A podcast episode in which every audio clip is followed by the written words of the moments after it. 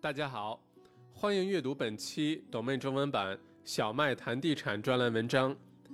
题目是“别把房子当房子”，从中国游客到来看澳洲公寓市场。引言：自今年五月起，澳洲四大银行陆续关闭海外收入贷款申请以来，从七月开始到明年中交割的这些公寓面临一个很尴尬的处境。那就是这些投资者是在一两年前做决定购买的，支付的定金，当时的贷款条件和市场环境和一两年后的今天发生了很大的变化。从银行宣布关闭海外贷款到实施，不过一个来月的时间，让这些投资者们措手不及，有的咬牙全款交割，有的赔钱把楼花转掉，还有的索性放弃几万块澳币的定金毁约。只希望开发商不要继续追究损失，即使硬着头皮交割了，发现租金收入也不像买房时中介承诺的那么乐观。毕竟短时间内大批类似公寓上市，一下子没有那么多租客。仔细一算账，房子空着还不如便宜点，赶紧租掉。于是只能向现实妥协。无论是已经交割了，还是在碰运气转楼花。还是未来六到十个月内，你有公寓楼花要建成交割，难道就没有什么好办法了吗？别急，咱们往下看。本期的文章，咱们聊点和房子没关系的东西——旅游。我们中国人很喜欢旅游，从新马泰日韩到欧加美澳非，甚至是南北极，没有不去的。这不，下个月中国东方航空就要开通杭州到悉尼的直飞航线了。近两年来，越来越多的二线城市与澳洲开通直飞航线，四川航空、厦门航空、首都航空等等等等，还有澳洲捷星飞往武汉等城市的新航线，让坐落在遥远海那边的澳洲变得近了好多。再多说几句杭州。绝大多数澳洲人可能都没听过这个城市，但前段时间的 G20 峰会将全世界的目光带到了这里。这个阿里巴巴和寨克马，也就是马云诞生长大的地方。杭州在中国不算个大城市，但也有人口一千万，几乎是整个澳洲常住人口的一半。而且作为旅游城市，仅今年十一黄金周一周内。就有一千五百万人到澳到杭州旅游。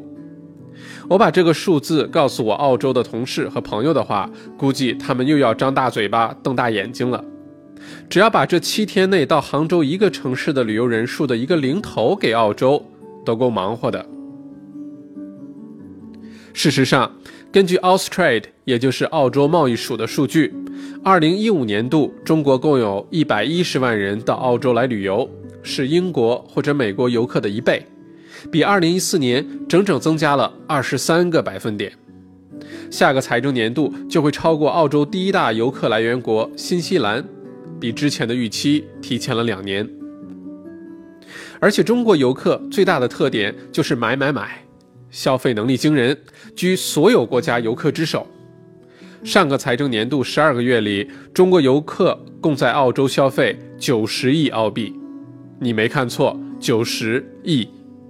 而美国、英国、日本、韩国、新加坡和德国游客全都加起来才花了一百三十亿。嗯，九十和一百三十好像还有些差距，但别急，再过三年，按照现在的增长趋势，中国游客一年就能超英日韩、赶美新德，花掉一百三十亿澳币，惊人吗？一点都不惊人。我们退一步再看一看，刚才说到去年有一百多万中国人到澳洲来旅游，而去年中国出境游的人数是一点二亿，来澳洲的人数占总出国人数的百分之一都不到，增长空间还非常非常非常的巨大。来澳游客随便涨个百分之一就是一百多万人，出国旅游已经是中国中产阶级的必要选项。你要是没出过国，都不好意思说自己旅过游。在未来三年内，中国出境人数将达到两亿。呵呵，我觉得这也是一个低估了的数字，现在中国只有百分之三的人有护照，未来这个数字只会加速增长。那么中国人出国都想看什么呢？除了购物以外（括号此处是一个神秘的微笑表情）（括回）。根据一项针对中国游客的调查显示，一半的中国游客将安全、世界级自然风光放在首位，超过四成看重美食美酒、海滩，而这些都是澳洲很容易打对号的优势。澳洲最吸引中国人的三大旅游景点是悉尼歌剧院、墨尔本大洋路和凯恩斯的大堡礁。只要来过澳洲旅游的人都至少去过其中一样。而且现在出国游的游客特征正在发生改变，中国的中产阶级普遍受教育状况良好，注重的是体验，而不再是走马观花、拍个照就走人式的旅游方式。这年头，只有大爷大妈们才喜欢这么干，而中产阶级的一代每到一个地方，就更希望可以像本地人一样体验当地的生活，哪怕只有几天。这也不难理解为什么自由行这几年越来越受欢迎的原因了。说的这么热闹，和我们文章专题的主题提地产又有什么关系呢？这里引用一句名人名言来回答：“No one could see the true face of Lu Mountain with one's heart, for standing here of the mountain, one has become a part。”翻译过来就是“不识庐山真面目，只缘身在此山中”。嘿嘿。其实就是这样。如果我们站在澳洲地产市场里看地产，会觉得危机四伏、风险重重、没有出路；如果退一步，别把房子当房子看，便会觉得海阔天空。悉尼和墨尔本作为世界十大旅游目的地城市，游客的增长数量远超过酒店房间的增长数量。而且，两座城市不仅仅是圣诞节之类的大型节日有游客到来，几乎全年每个月份都有世界级的活动、赛事、音乐会等，吸引各个国家的游客前来。以墨尔本举例，从年初到年尾，澳洲网球公开赛、一级方程式赛车、国际电影节、国际音乐节、高尔夫球国际比赛、马拉松、美食节、AFL 澳洲橄榄球决赛。墨尔本赛马节都是有历史、有噱头、有吸引力的活动。于是，海外的、澳洲国内其他城市的，还有住在农场城郊的人们，对市中心的短期住宅就有了刚性需要。本来缺点多多的 CBD 公寓，突然成了香饽饽（括号香饽饽就是好吃的中国面包）。括回，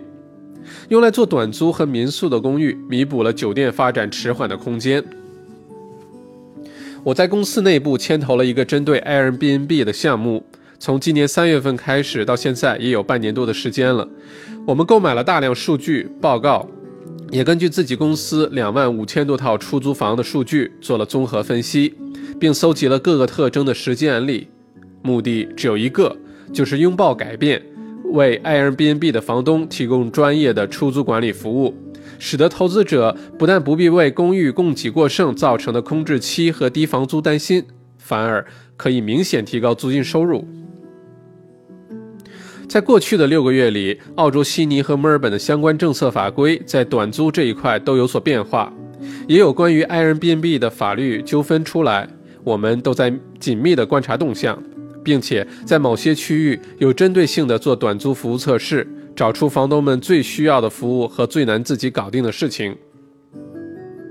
我们的调研报告还包括哪些房屋类型、公寓户型和特征，靠近哪些公共设施、场馆的房源，可以明显提高入住率和租金收益，更好的为投资者提供建议。我也在计划为澳洲地产学院做一次免费的公开课，把这些研究成果和一些实际注意的事项和投资者学员们一起分享。回到今天的文章主题目，别把房子当房子，而是换一个思路，把这些 CBD 适合做短租的公寓当做一个小生意来经营，一个额外现金流的来源，帮助你在地产投资这条路上走得更远。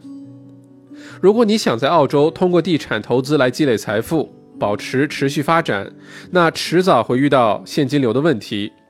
借着这个机会，把地产和其他的趋势结合起来。塞翁失马，有焉知非福。P.S. 这里和大家透露一个我们调研的实际案例：一对澳洲小两口在墨尔本沿海某区有一套二手公寓，两房不大，因为满足做短租的特征和经营有方，每年除去还贷款和各项费用，还可以净剩八万九千澳币左右的利润，差不多是两个人薪水税后的总额。咦，你的眼睛怎么变大了？